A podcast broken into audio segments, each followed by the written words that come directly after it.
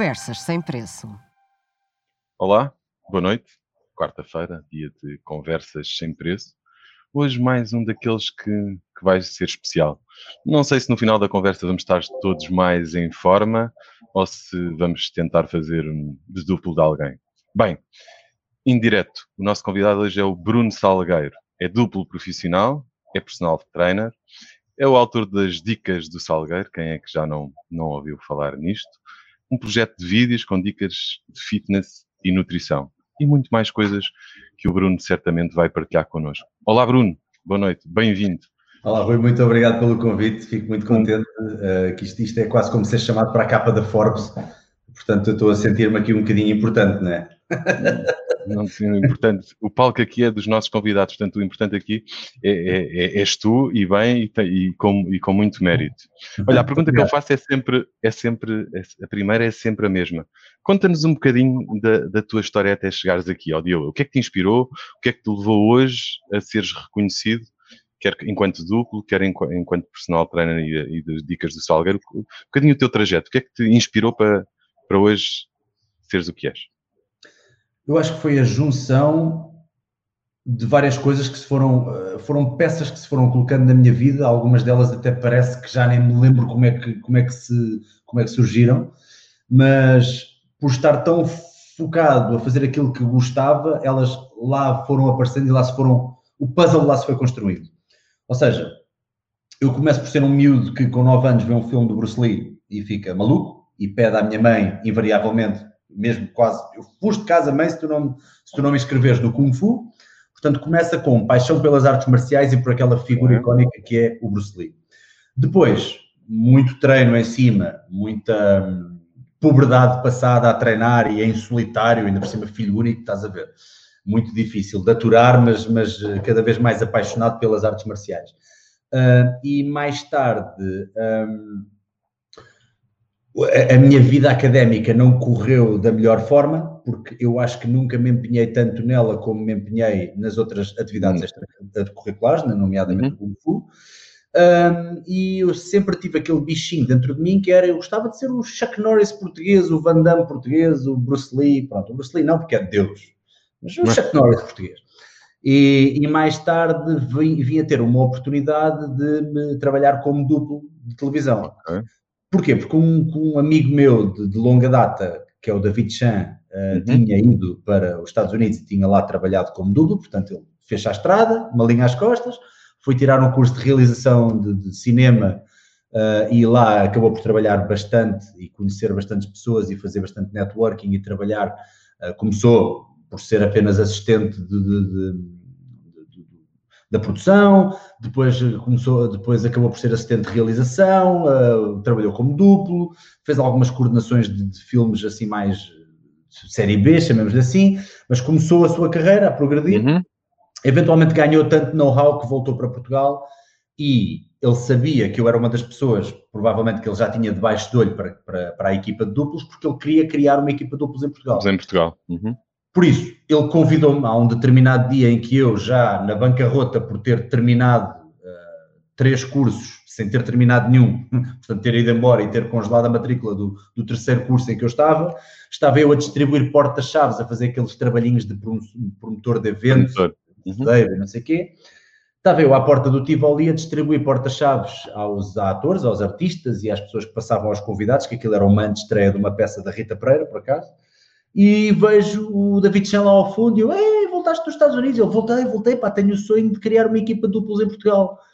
E eu, uh, desculpa, peraí, peraí, estavas nos Estados Unidos, estavas em Hollywood e voltas para Portugal para criar uma equipa de duplos. Are you mad? Tipo, o que, é, que, é que se passou pela tua cabeça? E ele vira-se e diz: Não, não, eu acho que aqui, como há falta disso, uhum. uh, não se escreve tanta ação, mas se calhar se nós criarmos essa plataforma, digamos assim, se criarmos essas condições com pessoas que tenham skills e que tenham know-how e não sei o quê, nós conseguimos fazer uma coisa jeitosa. E eu, olha, sabes que mais?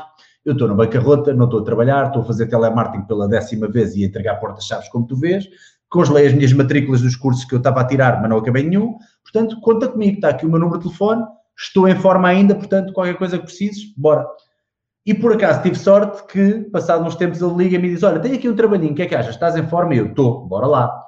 E por causa daquela frustração toda de nunca ter ido a lado nenhum e de ter sempre treinado, mas sem grande propósito, ou pelo menos sem grande objetivo, uh, final, uh, acabei por me dar bastante bem. Eles viram que eu era uma pessoa fervorosa e com paixão pela coisa. A coisa correu muito bem e passado uh, nem, sei lá, passado uns tempos de fazer aquele primeiro trabalho, ofereceram-nos logo um contrato e pronto, eu aí já era parte da equipa e começámos a trabalhar como duplos e nunca mais parámos até hoje. Isto já foi há 12 anos. Mais tarde, só para, uh, só para fazer aqui sim, sim. o segue para as dicas do Salgueiro, que eu acho que era importante falar isto primeiro. Uh, o segue para as dicas do Salgueiro é que depois, mais tarde, alguns atores uh, que trabalham connosco, e é importante aqui as pessoas perceberam que um duplo de televisão não faz só as cenas arriscadas, mas também coordena, também faz o design da ação e também okay. ajuda e anda de mão dada com os atores a explicar como é que vão fazer a cena, como é que fazem as reações a um golpe, uh, andamos com os colchões no local de filmagens a fazer a, a devida okay. segurança para os atores. Portanto, alguns deles ganham ali uma relação muito próxima connosco uhum. e vêm como mentores ou como pedagogos, vá.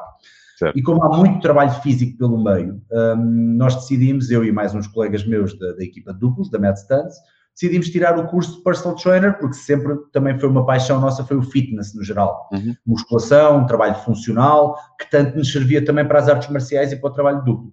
Então começámos a dar aulas de personal training, ganhei também bastante experiência a dar aulas às mais variados, aos mais variados tipos de pessoas, desde atletas a pessoas que eram autênticas sedentárias, um, e e eis que me surge a ideia de, olhando para muito do que havia no YouTube na altura, porque eu sempre fui viciado em YouTube desde que ele existe, não é? Uh, e então, olhando para tudo o que havia, que eu via que era muito mais eh, em português do Brasil, era muito mais feito por brasileiros do que por portugueses, havia uma grande lacuna de fitness, ou pelo menos fitness mais direcionado para toda a gente. Uhum. Pessoas que querem correr mais rápido, mas também querem ficar com a barriga mais, mais definida, mas que também gostavam de ter mais força para pegar nos filhos, também gostavam de não ficar a arfar se forem fazer um jogging. Uh, e então decidi uh, criar um canal de YouTube e aí chamei um amigo meu de longa data, que é o Luís Pissarra, que uhum. tem uma produtora de vídeo e que já tínhamos falado, aquela coisa tipo, estás a ver quando vês um amigo teu que já não vês há imenso tempo, ah, temos que combinar uma coisa, temos que combinar. Olha, depois, depois a gente combina, mas nunca combinas. E desta vez liguei a ele e disse assim: não, não, não, espera aí, olha, acho que está aqui uma boa oportunidade para nós, bora lá combinar o tal de café. E gravámos o primeiro vídeo e logo aí vimos: ok, ele filma muito bem, precisamos de alguém que edite para nós, mas isso arranja-se. Uh, a nossa simbiose foi incrível, também já somos amigos há muitos anos, portanto, ele é o tipo mais calmo, eu sou o tipo mais fervoroso, mais coisa.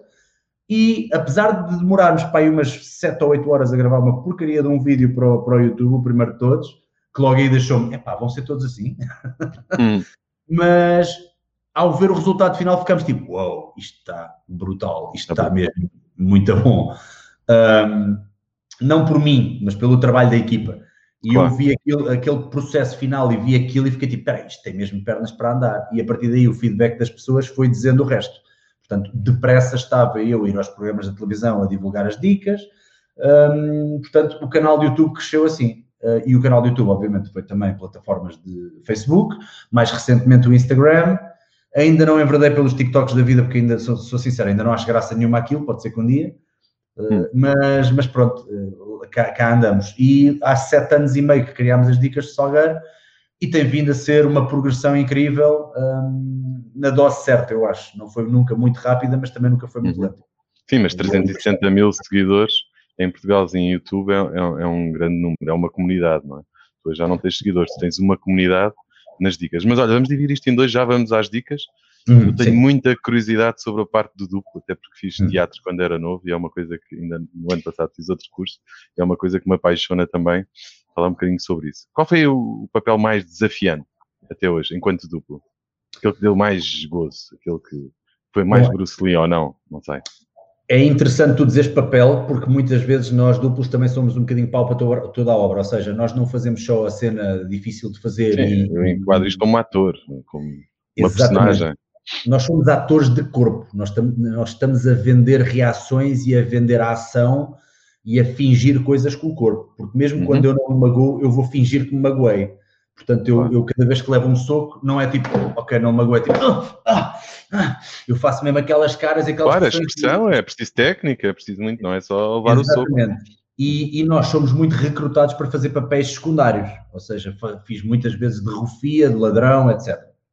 Portanto, se tu perguntas qual é que foi o papel mais difícil, eu diria que os papéis mais difíceis são sempre aqueles que misturam exatamente o acting com a dificuldade técnica daquilo que eu estou a fazer.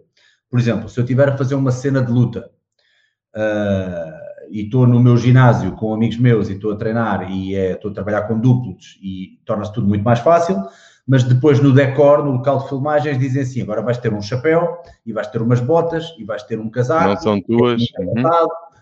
E, e, e, não vais trabalhar com duplos, vais trabalhar com aquele ator pá, que nunca fez nada físico na vida e ele parece que tem, tem alguma dificuldade em entender que as coisas são para fingir e não são a sério. Portanto, normalmente os papéis mais difíceis são esses. Agora, a nível físico, os mais difíceis, aqueles que mais me custaram, normalmente é atropelamentos e quedas de escadas. São duas coisas boas de atropelamento e queda. É. É, é, posto nesse, em perspectiva, é, é, é bastante. A nível bastante... psicológico, o que mais me custa são coisas com alturas, porque eu odeio alturas. Eu sou bem mais okay. mariquinho do que as pessoas pensam. Eu sou muito mariquinho. Uhum. Uh, mas aqueles que doem mais no corpo são atropelamentos e quedas de escadas, porque é raríssima a vez que tu não bates com a cabeça a fazer algum desses dois. E houve um em particular a, a fazer duplo do José Fidalgo em que eu bati mesmo com a cabeça no chão um, porque depois também foi uma coisa engraçada é que eu, tô, eu, eu, eu ando uma semana a preparar-me mentalmente para ser atropelado, ok? Mas depois tu chegas lá no próprio dia e metem aquilo, o personagem fazia uma, uma, uma surpresa à sua namorada na novela uhum. e punha tipo uma um coração de flores em fogo okay. uh, na estrada para ela vir e ele mostrar fiz isto para ti e ela, ai que lindo coisa tão romântica, incrível. E então o realizador vira-se: Olha, Salgueiro, vais fazer uma coisa, vais pôr-te no centro deste coração, que e vai estar a arder, e vais ser atropelado aí. Porque alguém vai tentar atropelar a menina, que era a Cláudia Vieira, o José Fidalgo vem a correr e empurra para ela salvar-se, uhum. para ele a salvar, e depois fica ele ali no meio do, do, do, coração e é tipo, ah! E depois leva com o carro. E eu, porra, mas, mas que giro, é? Então quer dizer, estive a preparar mentalmente para uma coisa que agora chega aqui e é completamente diferente. Ou seja, eu agora nem sequer tenho margem. Se eu sou atropelado e eu caio em cima do fogo, bem, a partir eu vou apagá-lo, porque o fogo é fraquinho, mas quer dizer, posso também ficar a arder. é um bocado chato. Mas todas estas vicissitudes aumentam ao teu transtorno psicológico que prepara a, a, própria, a própria cena. Portanto, isso para mim é das coisas mais complicadas, é saber que nunca vai ser exatamente como tu idealizaste. Como tu, como tu sim, punk. Portanto, a capacidade de adaptação é incrível. Outra coisa que isso também diz para mim, para o meu tipo de treino, é Bruno, não me interessa se tu fazes um duplo mortal no treino, porque se tu não consegues depois fazer na estrada com botas pesadas, não, não vais utilizar isto nunca. Portanto, eu prefiro que faças um salto mortal apenas, um em vez de dois, uhum. mas bem feito e que tu consigas fazer mesmo com febre. Olha, mesmo com o Covid, brincar, Vou brincar com coisas sérias, mas mesmo com o Covid conseguirias fazer um salto mortal. Pronto, assim a malta já entende que é assim que uma pessoa tem que, um duplo tem que uh, encarar cada, cada projeto. Olha, e fazer cá dentro ou lá fora? Sei que já fizeste nos dois lados. Isto é mesmo lá fora, é mesmo muito mais difícil que cá ou é um ou não é bem assim e cá já estamos ao nível de lá de fora, neste tipo de coisas? Temos peças e, estou a falar de pessoas, é? temos eh, pessoas cá em Portugal dentro do mundo dos duplos e eu tenho, obviamente, vou ter que ser parcial, não, nem, nem acho que seja parcial, mesmo tentando ser imparcial, vou ter que dizer que são da minha equipa, porque normalmente é a equipa, é a equipa que mais trabalha, né? Em Portugal. Uh, está, eu acho que sim, e, e incluo-me também, desta à parte, incluo-me também em algumas coisas. Em algumas coisas eu não sou a pessoa ideal. Por exemplo, coisas com alturas e, e tudo o que é cabos e não sei o quê, eu não, não sou toda a pessoa ideal. Mas, por exemplo, em situações de coreografia de luta, e coisas mais viradas para artes marciais e ação pura e dura física. Uh, temos pelo menos uns 4 ou 5 pessoas na minha equipa que estão completamente à vontade e podiam ir lá para fora fazer coisas em Hollywood que seriam muito, muito bem sucedidas. Como duplos, né? Agora, uh, se estás a perguntar se, se há grande di, di, diferença, há diferença porque lá fora os meios são muito maiores. São outros, não é? Depende para onde tu vais, não é? Também mas, se calhar, mas se calhar os duplos sofrem mais cá, diria eu, não? Porque lá fora utilizou outro tipo de tecnologia, se calhar não, não é tão físico, ou seja, diria eu, não sei, ou, ou é não. também, ou, ou, são atropelados e, e, caem para escadas mesmo, ou já é já outro, outro tipo de tecnologia que permite não ser assim tão. Usa-se muito duplos lá fora? Continua-se a usar muitos duplos lá fora? Completamente, muito, sempre.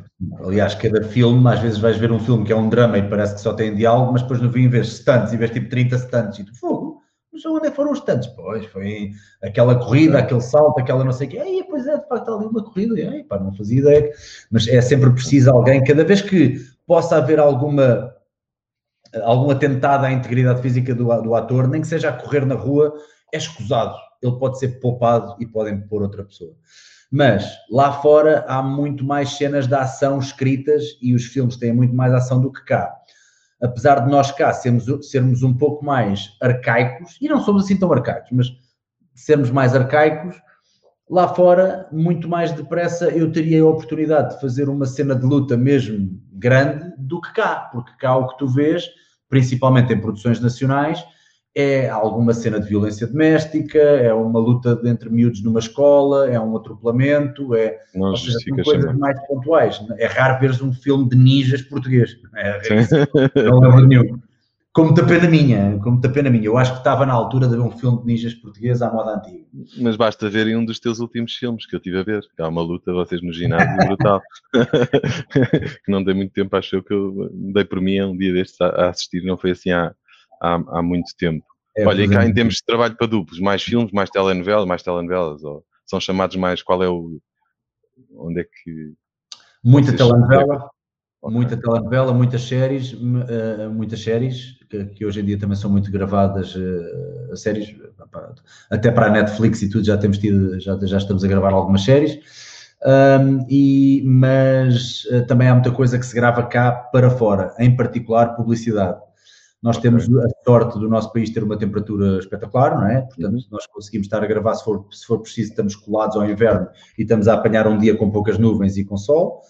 Uh, assim como também há alguma legislação cá que dá para, ou, ou ainda não existe, não está muito legislado, como uhum. por exemplo nos, nos, Estados Unidos ou Inglaterra, uh, e consegue-se passar por cima de algumas regras uh, que lá fora são mais rígidas. Por exemplo, gravar com crianças, há um horário mais alargado. Um, depressas tens campo ou tens praia, não é como teres que andar lá, 10 horas de carro para ir para uma praia. Uh, é mais barato, apesar do nosso país estar muito inflacionado em algumas coisas, mas estou a entrar no vosso terreno, estou a ter cuidado. Mas uh, pronto, para mim é, para mim está tudo muito caro. mas a comparar com, com, com, com Paris, com, com, com, com França, com Sim, acaba por ser muito mais. Alemanha, é um país barato, pronto, para gravar. Portanto, a malta apaixona-se por este país para gravar coisas, uh, em particular publicidade, uh, também alguns filmes já cá gravámos, portanto, temos tido alguma, alguma variedade de projetos por causa disso.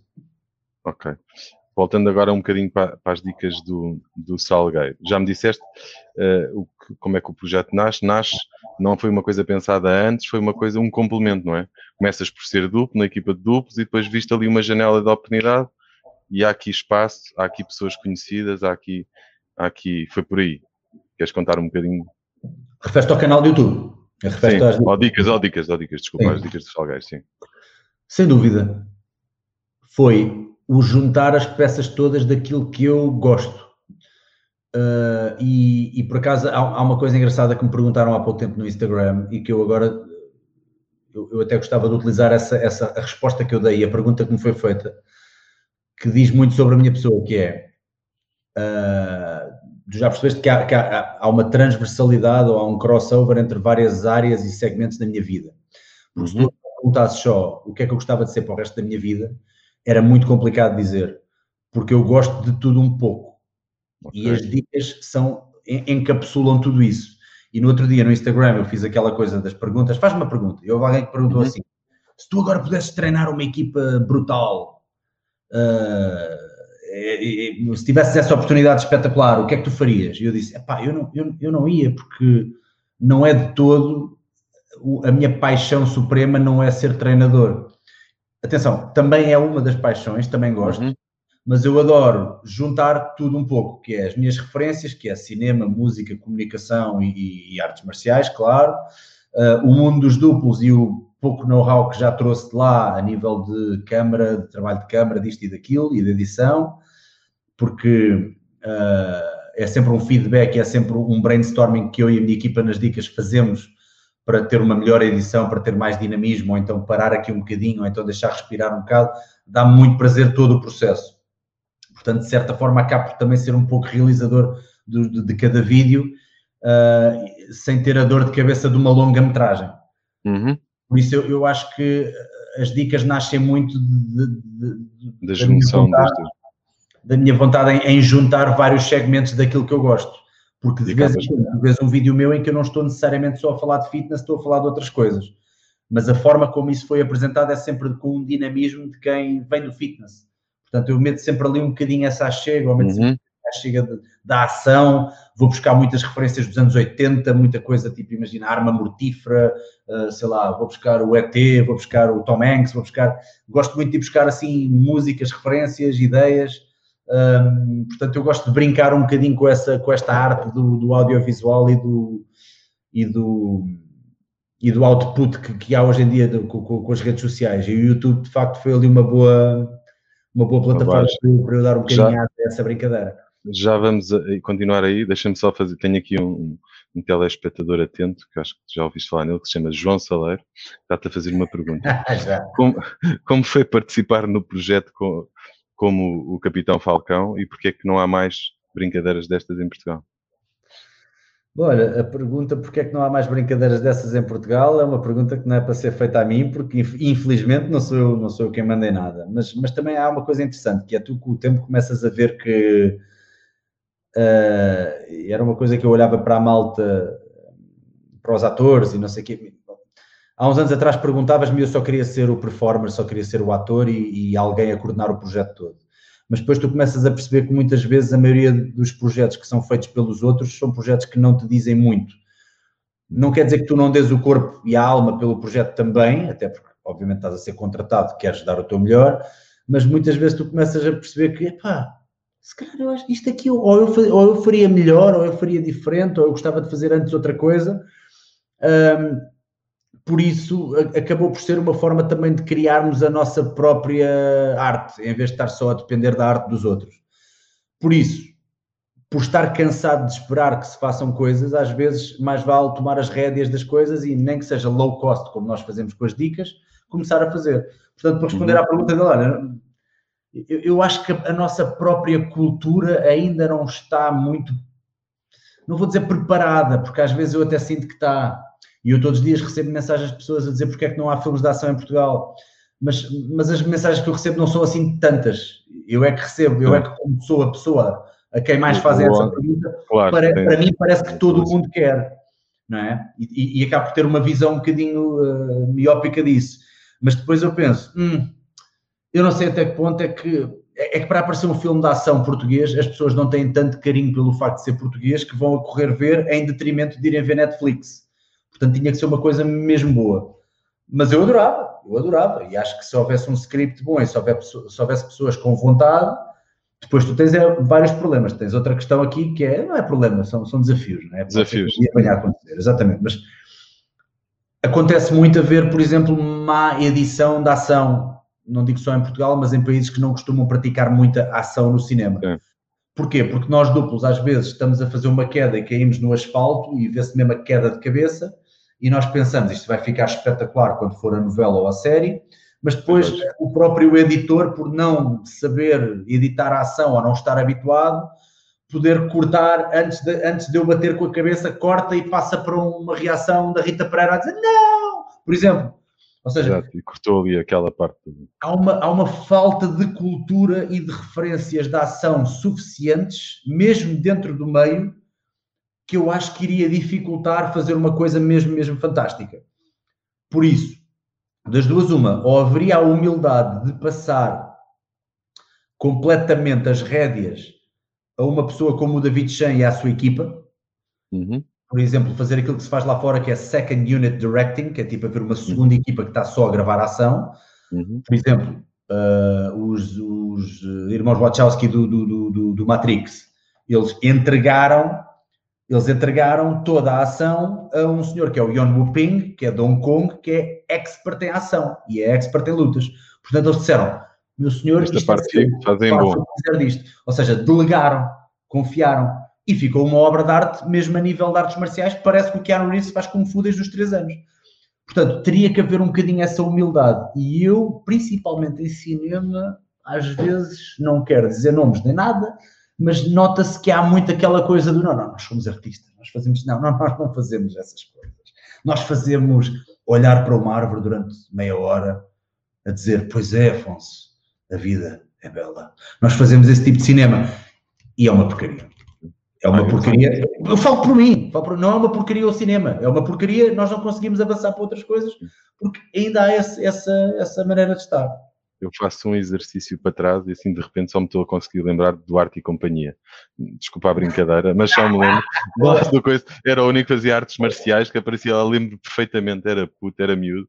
E lembro-me assim, a coisa com mais ação, a coisa com mais ação que eu me lembro de ver em, em Portugal era uma personagem do, do, do Duarte e companhia. Estou a brincar, como é óbvio. Não, mas, mas é. é sempre lembrar.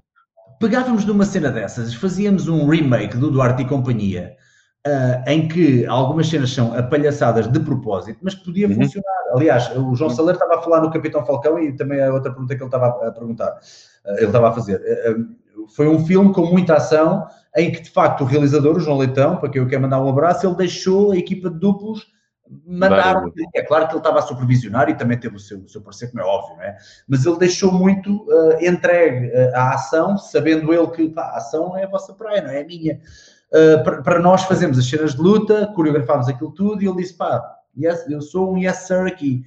E então ficou muito melhor as cenas de ação e tudo e o dinamismo do próprio filme uh, do que se alguém ficasse muito preso àqueles uh, convencionalismos do, do, do cinema. do cinema mais preparado, mais de autor, mais não sei o quê. Portanto, é assim, o Capitão Falcão é a prova de que é possível ir em frente com este, com este tipo de coisas. Agora, alguém tem que apostar nisso, não é? Fica aqui o nosso, o nosso apelo também para, para fazermos mais coisas de, de ação em Portugal, também, porque nós passamos a vida a ver coisas de ação. Nós todos vamos ao cinema ver coisas de ação, sempre que estreia, porque não também ver coisas feitas pelo, pelos portugueses que tão bem fazemos tanta coisa, e essa também, certamente, será, seria uma das que nós iríamos fazer bem. Eu acho Voltando que não, aqui, não, de tudo, de tudo. Voltando a, às dicas, e vamos andando para trás e para a frente à medida que vão, vão surgindo perguntas. Uh, 370 mil, mil seguidores é o termo técnico. Eu não lhe diria 370 seguidores, dizia que isto é uma comunidade, pá. Isto, já não, isto não são seguidores, isto já não é. Isto é uma comunidade. Isto, isto, como é cuidar disto? Como é cuidar desta comunidade? Isto, isto requer, isto é respons, requer responsabilidade, não é? Tu, não, não podes desaparecer, tu não podes deixar de 370 mil pessoas, uh, não sei quantos meses, à espera que aconteça alguma coisa. Como é que é gerir isto? É um, é um peso? Isto pesa nas costas ou não? Ou reages, ou achas uma coisa. Primeiro, demorou tempo a construir, não é? Isso, e tu sentes isso, que já o disseste há bocadinho, em off também, isto é uma coisa que demorou, não é uma coisa. Eu hoje quero, quero ser estrela, entre aspas, de um canal qualquer e amanhã já sou. Não, isto é, é uma coisa que demora tempo, dá trabalho, como disseste, fazer aquele vídeo, demora 8 horas a fazer o vídeo, depois se calhar se resume, não sei quantos minutos tinha esse vídeo, mas provavelmente não, não tinha 8 horas, nem tinha horas de certeza absoluta, era, era, era um trecho mais pequeno. Como é que é isto? Como é que, é, como é que te sentes neste papel de teres tanta gente uh, à espera que saia um vídeo novo, ou que saia uma dica nova, ou, ou acompanhar-te? Bom, há aqui uma coisa que é, tu vais acumulando essas pessoas ao longo do tempo e, e lá está, é, é, é tu, tu quase perdes a noção da dimensão uh, e, e, é fácil esquecer-te do que estava para trás e daquela altura em que ficaste todo excitado porque tinhas mil e depois ficaste todo excitado porque chegaste aos 10 mil e depois recebeste a placa do YouTube com 100 mil é tipo, ai, é brutal! Uh, portanto, hoje em dia uma, uh, tudo isto é uma questão de perspectiva, não é? Por isso eu olho para os 370 mil e digo, é fantástico sim, eu gosto muito daquele número, mas também tenho a perfeita noção que muitas vezes não se reflete exatamente, porque nós sabemos que os algoritmos do YouTube e coisas afins, muitas vezes eu lanço um vídeo e das duas uma, uh, ou eu estou a tentar abranger tantos tópicos que pode haver vídeos que são muito poucos vistos, muito pouco vistos porque já estou a abranger outros tópicos uhum. que, que, de início não era bem o, o que as pessoas procuravam e continua a não ser, não é? Ou então o próprio YouTube não distribui da mesma forma. Portanto, eu não diria que são 370 pessoas, 370 mil pessoas à espera de um vídeo, e isso, isso noto que acontecia mais no início e menos agora.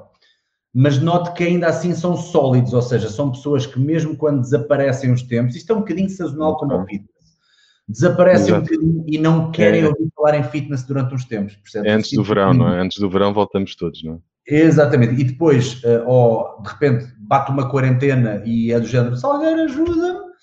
Uh, e de repente tu vês picos, mas isto é normal na internet, pronto, né? vês picos de, de, interesse em algumas alturas mais sazonais.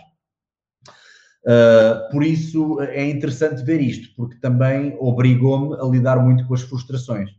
Porque quer tu queiras, quer não, e uma pessoa tenta ser zen com isto e continuar a viver a sua vidinha, mas a partir do momento em que isso se torna um negócio e, dá, e dás já muitos anos e muito, muita alma ao teu projeto e muito trabalho e suor e sangue e lágrimas e blá blá blá, tu começas a ficar atento aos números e a ficar, mas porquê é que este vídeo não bateu? Mas porquê é que os últimos vídeos estão com poucos views? Portanto, isto ajuda-te também não só a sentir a tal responsabilidade que tu estavas a dizer, que eu acho que é importante, trazer sempre novos conteúdos e tentar sempre ser minimamente refrescante nos novos vídeos, mas ao mesmo tempo saber que vai haver altos e baixos e vai haver alturas em que as pessoas não estão nem aí para ti ou para ouvir falar em fitness. E isso é uma dose de humildade muito grande, porque não há nada pior do que, uh, e nós próprios acabamos por uh, ficar um bocadinho uh, contra ou, ou, não gostar tanto daquelas personagens que aparecem e é tipo, têm milhões de views e não, a malta não se cala com eles e estão em todo lado e não sei o quê, e depois há um dia mais tarde em que eles não conseguem manter porque a coisa subiu tão de repente que eles tornam-se irritantes, eles tornam-se, tornam, torna-se enervante se quer olhar para aquela pessoa. Portanto, eu também tento não, tento não estar sempre a, a, reinventar a imagem e a, e a, tentar não cair nessa onda desesperada de já tive tudo e agora não tenho nada. Portanto, eu acho que é importante ir dando, ir tentando sempre procurar novos conteúdos. Cada vez que nós ganhamos algum dinheiro com o canal, e só agora nos últimos anos é que nós começamos a ganhar mais dinheiro, uh, investir, investir sempre em novo material, em coisas novas, em formas novas de conseguir mostrar o produto, porque eu, eu, eu adoro a ideia de olhar para trás e ver que os primeiros vídeos, em relação aos de hoje em dia, já estão fraquinhos. Sim, sim, sim. E era brutal, o primeiro era brutal. É? E há bocado eu disse, o primeiro, e foi brutal, foi brutal, mas eu agora olho para trás e tipo, eu fazia tanta coisa diferente. Portanto, é muito bom este projeto ter essa, obrigar-me a ter essa responsabilidade de eu próprio evoluir e continuar a praticar esse desenvolvimento pessoal e não sei o que, que faz com que eu consiga sempre ter ideias. E depois, uma cena engraçada que aconteceu e que eu não esperava é, não há, tal como os números, que era uma coisa que eu quando era miúdo tinha muita dificuldade em inteligir a ideia de que os números são infinitos porque na minha cabeça dizia, não, não, peraí, mas tem que parar em algum. Não, não, os números são infinitos, não, os números não são nada infinitos, tem que parar em algum. Sempre me fez Sim. confusão à cabeça. As ideias são imparáveis, não há. Nunca tive falta de ideias para nenhum vídeo, ao contrário do que eu pensava no início. Eu pensava, vou chegar a um ponto em que vou estagnar. Eu vou estagnar nunca, ou não há mais nada. Nunca tive falta de ideias para um vídeo. Sabes porquê? Porque mantive-me sempre a trabalhar. Nunca pensei, agora sou youtuber, já não preciso de fazer mais nada. Muito importante uma pessoa não cair nessa esparrela. Uh, tu consegues ser mais do que uma coisa, uh, e isso é o mais importante de, também de, de, eu salientar nesta conversa, que é uh, não sou só duplo, não sou só personal trainer, não sou só artista, não sou só. Eu gosto de juntar tudo um pouco e gosto de aprender em várias áreas e às vezes vou buscar referências para vídeos onde eu nem pensava que ia buscar referências. Posso ir buscar referências a um drama, a um vídeo drama, a um filme que é um drama dos anos 50 e estou a fazer um vídeo dinâmico com com alguma piada desse, desse uhum. filme ou com alguma coisa piada, pronto, um drama é complicado. mas, mas tu podes tentar buscar uma referência que não tem nada a ver. Uh, portanto, foi, foi refrescante ir sabendo que falta de ideias nunca tive, desde que eu continuasse ativo. Olha, e alguma vez te passou pela cabeça que Salgueiro ia ser uma marca? Pensaste nisso? Ou, ou tentaste mudar esse caminho? Hoje em dia, dicas do Salgueiro, Salgueiro, Salgueirinho, chama-lhe o que quiseres, é, é, claramente, é claramente uma marca, não é? É, é uma marca. Mas, mas, mas primeiro perguntar-te se achas que estás, que achas, se achas que é uma marca, para saber a tua opinião em relação a isso. Depois foi pensado, foi um processo pensado, ou acabou por acontecer por si só. Depois de fazendo a tua vida e deste por ti, ah, olha, Salgueiro, afinal, afinal isto tornou-se numa marca pessoal. Bom, é assim, na altura a questão do, até o nome e tudo, Dicas do Salgueiro, foi uma coisa que eu hoje em dia, tu, tu perguntas-me se eu adoro o nome, eu não adoro o nome porque é, é, muito básico, Dicas do Salgueiro, mas por ser tão básico se calhar é mais fácil de, de, de decorar e de ficar na cabeça das pessoas. Uh, mas foi um bocadinho aquela coisa do, epá, precisamos do nome, bora, siga em frente, não vamos ficar aqui um ano paralisados a analisar quantos nomes é que é possível, mas, mas, de facto, sim, e recai muito sobre a minha pessoa, não é? Porque sou eu que estou a apresentar, portanto, é o Salgueiro ou é o Salgueiro, não, é? não, não, de repente não vai haver agora as dicas do, olha, do Saleiro. agora apareceu a Saleira da dica. Era estranho, tipo, ah, ok, vamos, é, também é só tirar um G e um. E um, Mas olha, pode acontecer, porque nós pode assistimos acontecer. diariamente a entrarem novos doutores no, no mercado. É o doutor claro. isto, é o doutor das poupanças, é o doutor não sei o quê. Nem mais. Está atento, tens que estar atento, que dicas de qualquer coisa não era assim tão. Que há malta que não, que não tem tantas ideias como tu tens, para estar sempre a melhorar os vídeos. Há malta que se cola, que se vai colando um bocadinho às mas, ideias dos outros, faz parte. Mas de facto, eh, mas tem sido um, um processo engraçado por, por causa do tem sido tão natural a forma como as coisas têm vindo a ser construídas que eu nem eu acho que, por ela, não é? Acabou por é, nem dei por isso, ou seja, passar a ser uma marca e a ser uma marca que já consegue ter produtos digitais e que já é um, um nome que muitas pessoas reconhecem uh, e que associam logo a fitness e pode ser até o top of mind de algumas pessoas cada vez que se fala em fitness, uh, foi, foi, com anos, foi com anos e com tantos vídeos que, que, que foi um processo natural. Mas claro que hoje em dia ouvir isso assim é de género, epá, pois é, pois é, é, é uma marca de facto. Mas é sempre estranho a primeira vez que, que, que, tu ouves a palavra marca associada ao teu nome não é? e ao teu projeto. Uhum. Olha, agora puxando a brasa aqui um bocadinho para, para o meu lado, falando aqui um bocadinho de números e para ajudar quem nos está a ver também. Hum. Fazes várias coisas e não te vou perguntar qual é que gostas mais de fazer, porque já percebi que gostas de fazer as várias, ser duplo, ser personal trainer, ser YouTube, entre artista e outras coisas. Para quem nos está a ver e que tem a ambição de ser alguma, alguma destas, dá para viver da qual? Há alguma delas que dê para viver? Ou seja, qual destas atividades dá mais rendimento? Ou, se eu tivesse que escolher hoje, estou em pandemia, vou ter que, eu quero ser personal trainer, vou ser duplo, vou ser youtuber. Quem está a ver, vai por que caminho safas-te melhor esquecendo um bocadinho a parte do gosto pessoal, que isso também tem importância, como é óbvio, mas também dando aqui, juntando aqui um bocadinho as finanças a, a esta coisa, a esta nossa conversa. Uh, eu acho que neste momento uh, personal trainer é provado das, das, minhas das minhas áreas, das áreas em que eu toco, uh, personal trainer provavelmente é que está um bocadinho mais autoestrada hoje em dia. Até porque já vês muitas pessoas que inclusive não têm formação alguma e estão, mas atenção, não tanto a nível digital, porque a nível digital eu diria que as pessoas precisam criar essa, essa pegada primeiro e demora bastante tempo a construir. Uhum. Uh, portanto, eu não diria personal trainer no YouTube, não, não, não, não, estou a dizer personal trainer ao vivo, tirando agora este contexto de pandemia, que isto agora está tudo assim um tirado ao contrário. Mas mesmo o contexto da pandemia fez com que bastantes pessoas pegassem em três ou quatro alunos e fossem para a rua, para a relva, dar um treino à distância e com máscaras, se for preciso. Inclusive, muitos personal trainers estão a fazer aquilo que eu já sabia que ia acontecer, já sabia, que é uhum. pegar nos seus alunos dos ginásios, os ginásios este tempo todo foram uns sharks do caraças e diziam assim, é 50 euros, sim senhor, os 45 minutos de personal training, mas para ti, meu querido PT, vão só 15 ou vão só 20. E então os personal trainers mostraram-lhes ah. agora o dedo do meio, pegaram em três ou quatro clientes e foram para os. Fizeram vida. Com o seu TRXzinho pendurado nas árvores, que é, para, que é para poderem ir à sua vida. E alguns deles estão a ganhar bastantes trocos. Portanto, se tu me perguntares o que é que, o que, é que consegue dar mais dinheiro, se a pessoa, mas lá está, tudo isto requer alguma proatividade, porque não, não os claro. clientes também não surgem do zero, não é? Mas dentro destas possibilidades, eu diria que personal trainer é a que, neste momento, é mais fácil, entre aspas, uh, viver bem sem grandes chatices. Já me, já me respondeste à outra pergunta que eu tinha a fazer a seguir, que era se era. Não, não, tranquilo, mas tenho já outra, já tenho outra para complementar esta. E a pergunta que eu tinha para ti era se era melhor ser PT em ginásio ou por conta própria. já me acabaste de contar um bocadinho neste momento, neste contexto. É e agora o que, eu, o que eu queria acrescentar já agora à pergunta é os prós e os contras, não é? Nem tudo é bom, não é?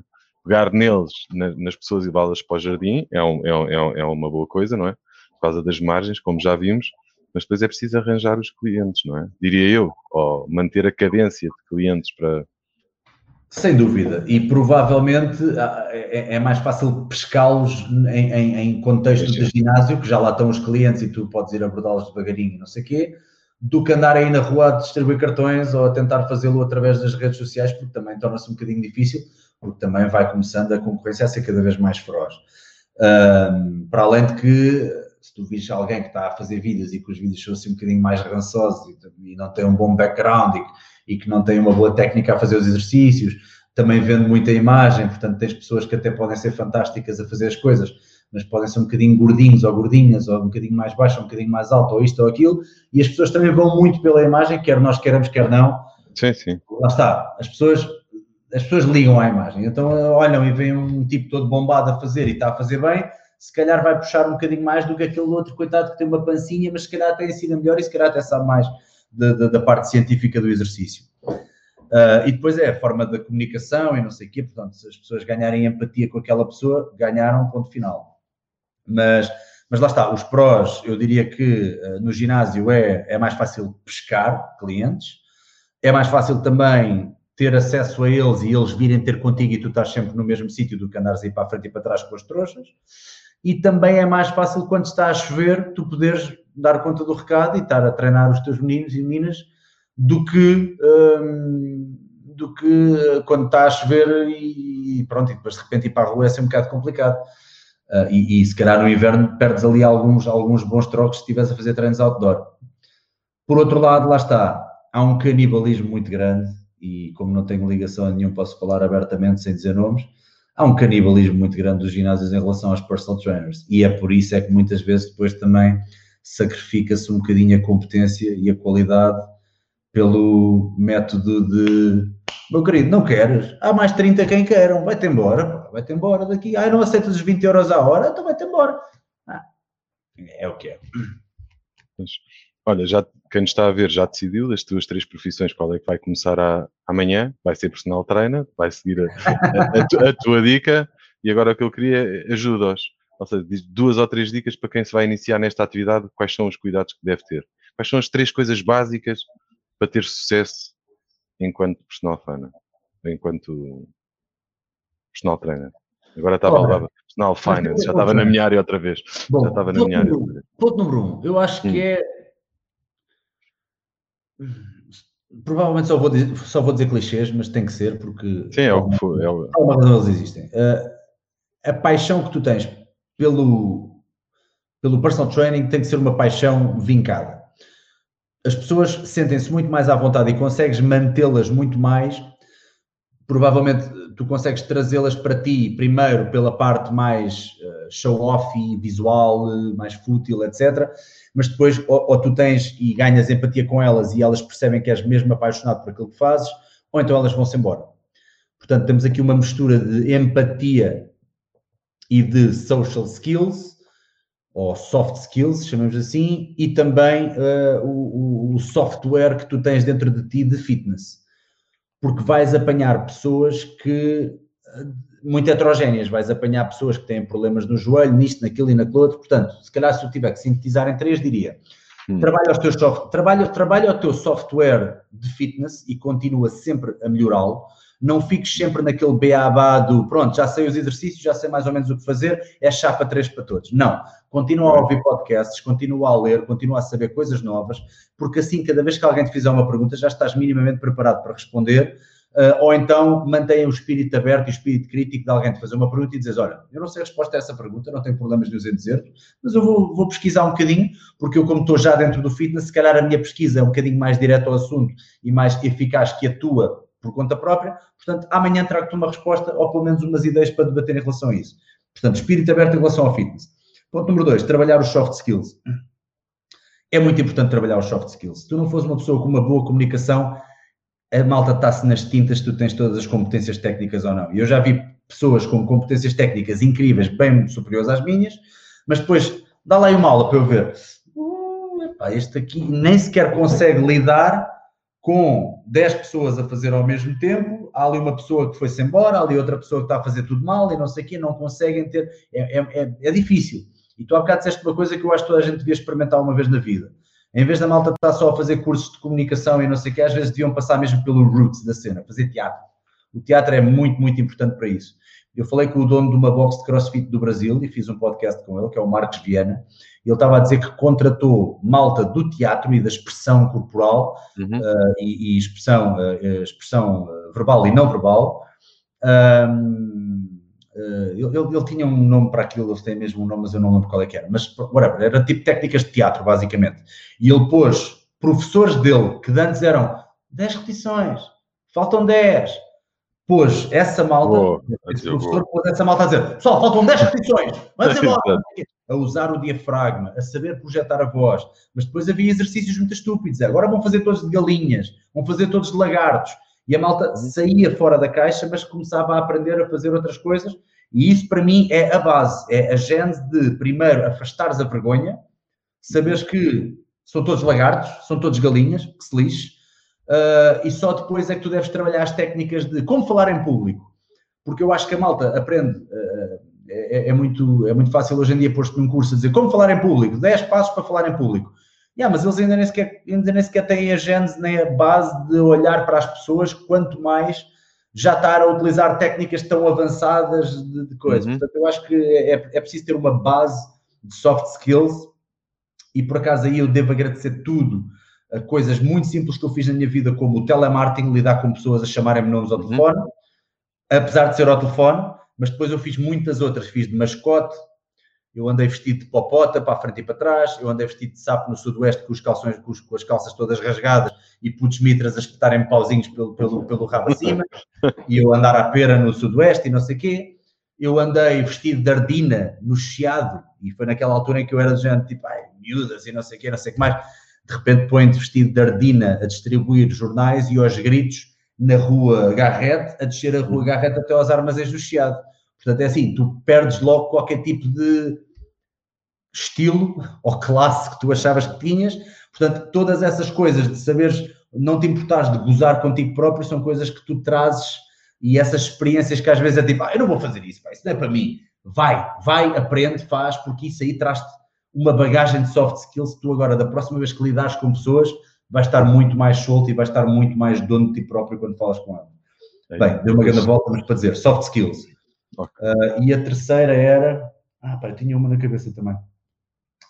Deixa-me só complementar com a que disseste agora da, da, cena do teatro, que é mesmo isso, é isso mesmo que tu dizes. Eu há um ano atrás pus-me a fazer um curso de teatro para ir buscar isso. E fiz de galinha e andei a rastejar e fiz não sei quantas coisas e cresci imenso.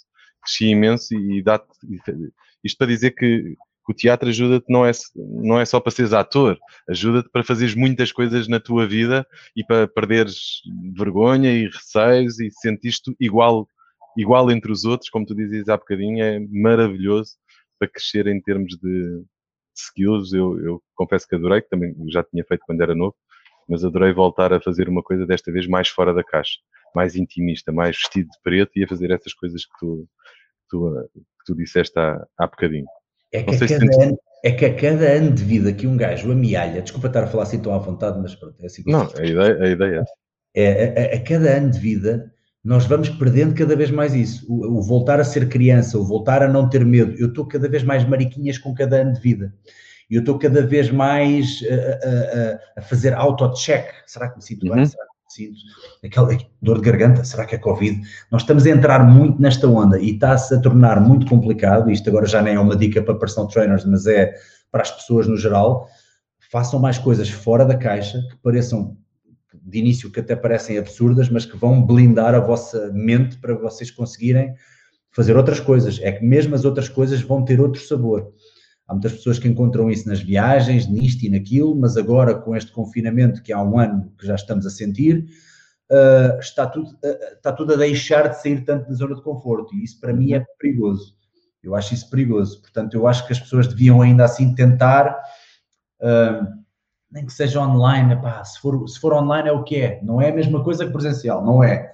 Mas nem que uhum. seja online, procurar formações mais desse género, porem-se um bocadinho mais à prova, uh, darem o peito às balas um bocadinho.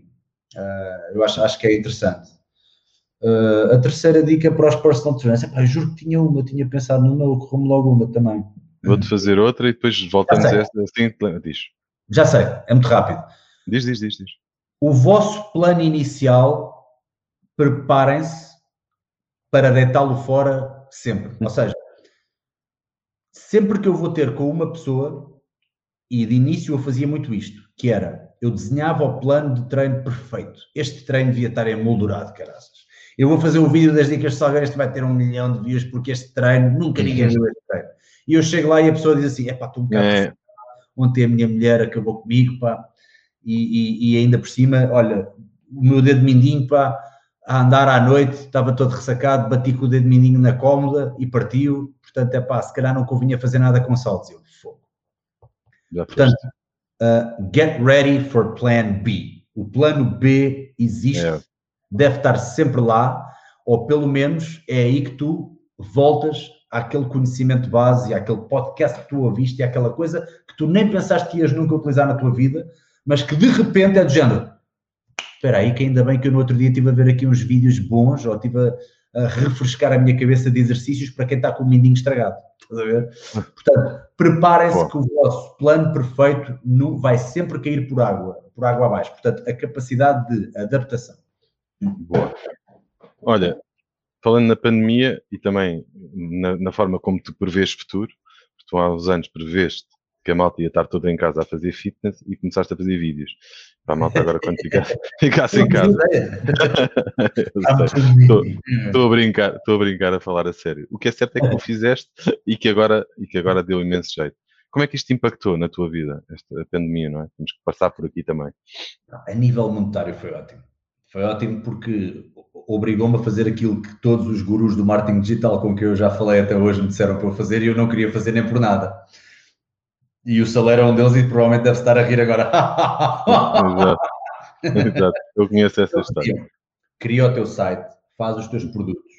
E eu, cada vez que ouvia produtos, eu pensava: agora vou fazer o quê? Agora vou fazer uma, uma máquina de sumos? Agora vou fazer alteres a dizer dicas de salgueira? Pá, que piruzeira! Eu só pensava assim, eu era quadrado. Uhum. Continua a ser quadrado é muita coisa. Mas o facto de as marcas a quem eu estava ligado, e ainda estou, eram elas o cerne do dinheiro que vinha para as dicas do Salgueiro todos os meses. Ok? Estamos a falar das marcas que a malta já sabe, é a Prozis, a Semperfit, marcas que eu adoro e que não tenho problemas nenhum em dizer que tenho um acordo com elas há imenso tempo, porque eu acho que são marcas tão boas que eu era incapaz de fazer algum vídeo a dizer, olha, utiliza isto, se de facto fosse uma coisa que eu não utilizo. De qualquer das formas, todos estamos em contexto de uh, contenção, portanto, óbvio que essas marcas mesmo o tipo de lucro que eu tinha com elas, ou o tipo de. Uh, do tipo de, dinheiro ou de, de, de, vá, de, de avanças que eu, que eu tinha, obviamente que algumas das coisas foram baixando, as pessoas depois também se calhar já não compram tanto e não sei o quê, há meses piores, há meses melhores, e sempre me disseram, é muito bem, não sejas refém das marcas, mantente com elas se gostares e se for parte da tua identidade, e são, mas viver só das marcas é um perigo. E eu lá ouvia aquilo, lá entrava a 100 e saía a 200, mas foi começando a sair cada vez menos. Até que existe o contexto, até que se dá o contexto de, de confinamento, e eu começo a fazer uns vídeos. Houve um dia que eu estava aqui, olha, estava precisamente aqui na, à mesa, estava a almoçar, e eu faço um vídeo ou um story no Instagram a dizer assim: Pessoal, hoje às quatro e meia vou fazer um treino. Quem quiser faz comigo. Eu vou treinar aqui na sala, não posso sair de casa, portanto vou treinar aqui na sala, meto aqui a câmera. Quem quiser, às quatro e meia. E aparece para aí centenas de pessoas e faz todo o treino comigo e adoram. No dia a seguir, mais uma vez, depois mais uma vez. E isto continuou.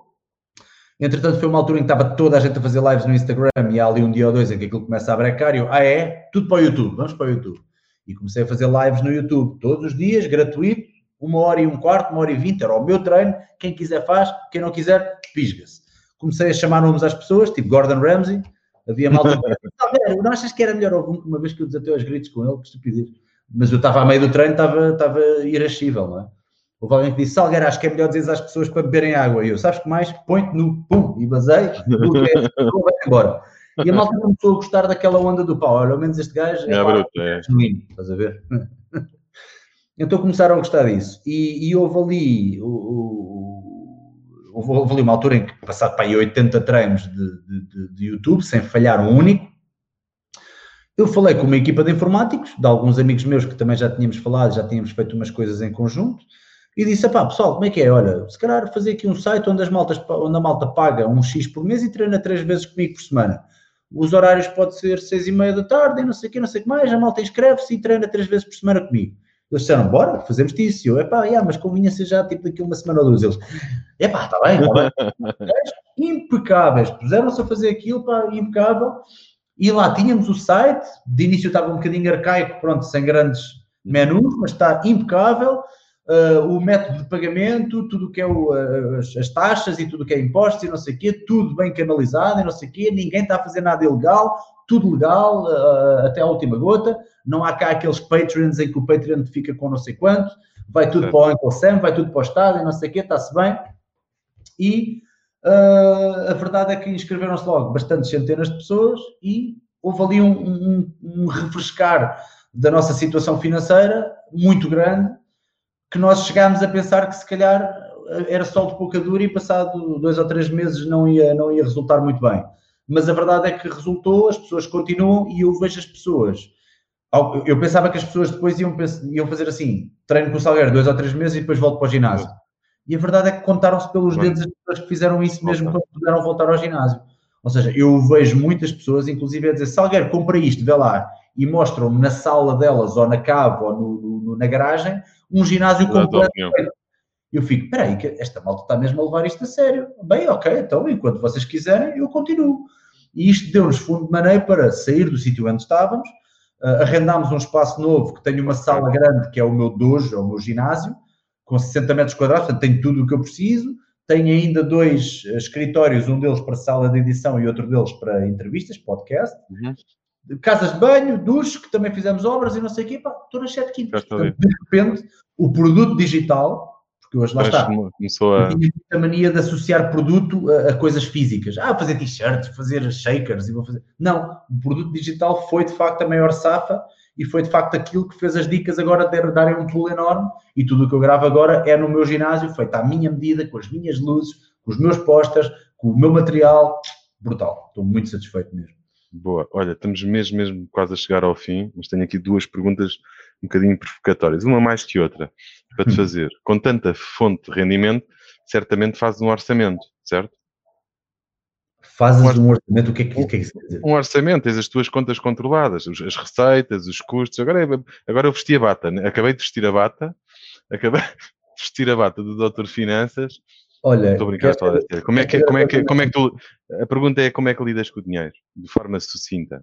Eu odeio dinheiro, sorry, eu odeio dinheiro. Eu nunca fiz nada a pensar em dinheiro e provavelmente é por isso que eu até estou a ganhar algum. Digo-te uma coisa, eu sou, acho que é o Simon Sinek que tem aquela, aquela, aquela cena do, existem os gajos que são o, do porquê e os outros que são do como.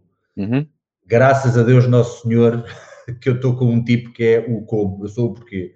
Eu sou péssimo com dinheiro, eu sou péssimo a poupar. Atenção, eu nem gasto em coisas, eu, o meu carro é um fim de ponto eu, eu, não vou, eu não gasto num Porsche. Eu não, eu, quando eu digo esbanjar é, epá, é, é, é, eu sou aquela pessoa, é como as meias. Mas onde é que desapareceram as meias? Eu vou ver a minha conta e digo, ah, como? Depois vou ver e tipo, ah, de facto, ia, sou papado, aplicações do iTunes que eu vou ver é tipo, ah, eu estava a pagar 50 euros por mês esta aplicação. Ei, sou péssimo, péssimo, péssimo. O meu colega, on the other hand, é ele que trata dessa parte toda. Ele é o como, o Luís Pissarra. E por causa do menino Luís Pissarra, estamos impecáveis a nível de finanças, porque ele sempre fez as coisas direitinhas, porque eu até sou aquela pessoa que, mesmo a título individual, já me esqueci de pagar o IVA na data certa e já levei chimbalões. Portanto, como é que eu lido com o dinheiro? Eu gosto de pensar que eu só quero ter dinheiro suficiente para não ter que pensar em dinheiro. É, é assim que eu lido com o dinheiro. Agora, ainda bem que eu estou com um tipo que é do como, porque eu só gosto é do porquê. Eu prefiro mil vezes olhar para um vídeo e dizer uau, grande vídeo, é pá, nem acredito que fizemos isto, boa, uh, do que ver mais 500 ou 1000 euros na conta. Claro que também gosto, é? atenção, mas pronto, tu percebes onde é que eu quero chegar. E, e de facto, eu, ainda bem, foi uma simbiose perfeita e também sei que sou um felizardo porque nem sempre os teus melhores amigos são os teus melhores parceiros de negócios. Uh, muitas vezes os amigos são até péssimos parceiros de negócios porque estão muito à vontadinha. Uhum mas como, como eu e ele nos damos tão bem, tão bem, ainda por cima conhecemos literalmente desde que eu nasci, porque as nossas mães são muito amigas, portanto, ele, foi em bebê à, à, minha maternidade com a mãe dele ver que eu tinha acabado de nascer, portanto, nós conhecemos literalmente desde que nascemos, desde que eu nasci, que ele é mais velho que eu, eh, uns meses, e as coisas fluem muito bem por causa disso, porque eu, a nível de finanças, eu preciso do doutor Finanças mais do que ninguém. Boa. E para, para terminar, estamos mesmo, entramos agora no, na hora. O que é que para ti não tem preço? O amor e a paixão.